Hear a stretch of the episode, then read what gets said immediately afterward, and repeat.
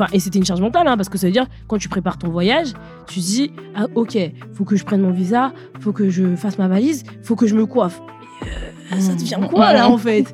Et, et du coup, en fait, t'as une charge mentale, parce que charge mentale, charge financière, parce que c'était grave cher de se coiffer. Euh, aller chez le coiffeur, etc., des 80 euros, 70 euros, des attentes de 5 heures pour te faire des braids. euh, Non mais, pff, oh my god, comment j'ai pu subir ça?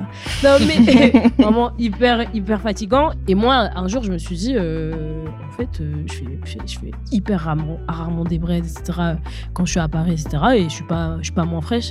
Genre, tu vois et euh, un jour, vraiment, j'ai pris l'avion, je venais de défaire mes tresses, gros afro, et j'étais tellement bien dans l'avion. De la mousse, en fait. J'ai tellement bien dormi dans l'avion. Je me suis dit, mais plus jamais, en fait.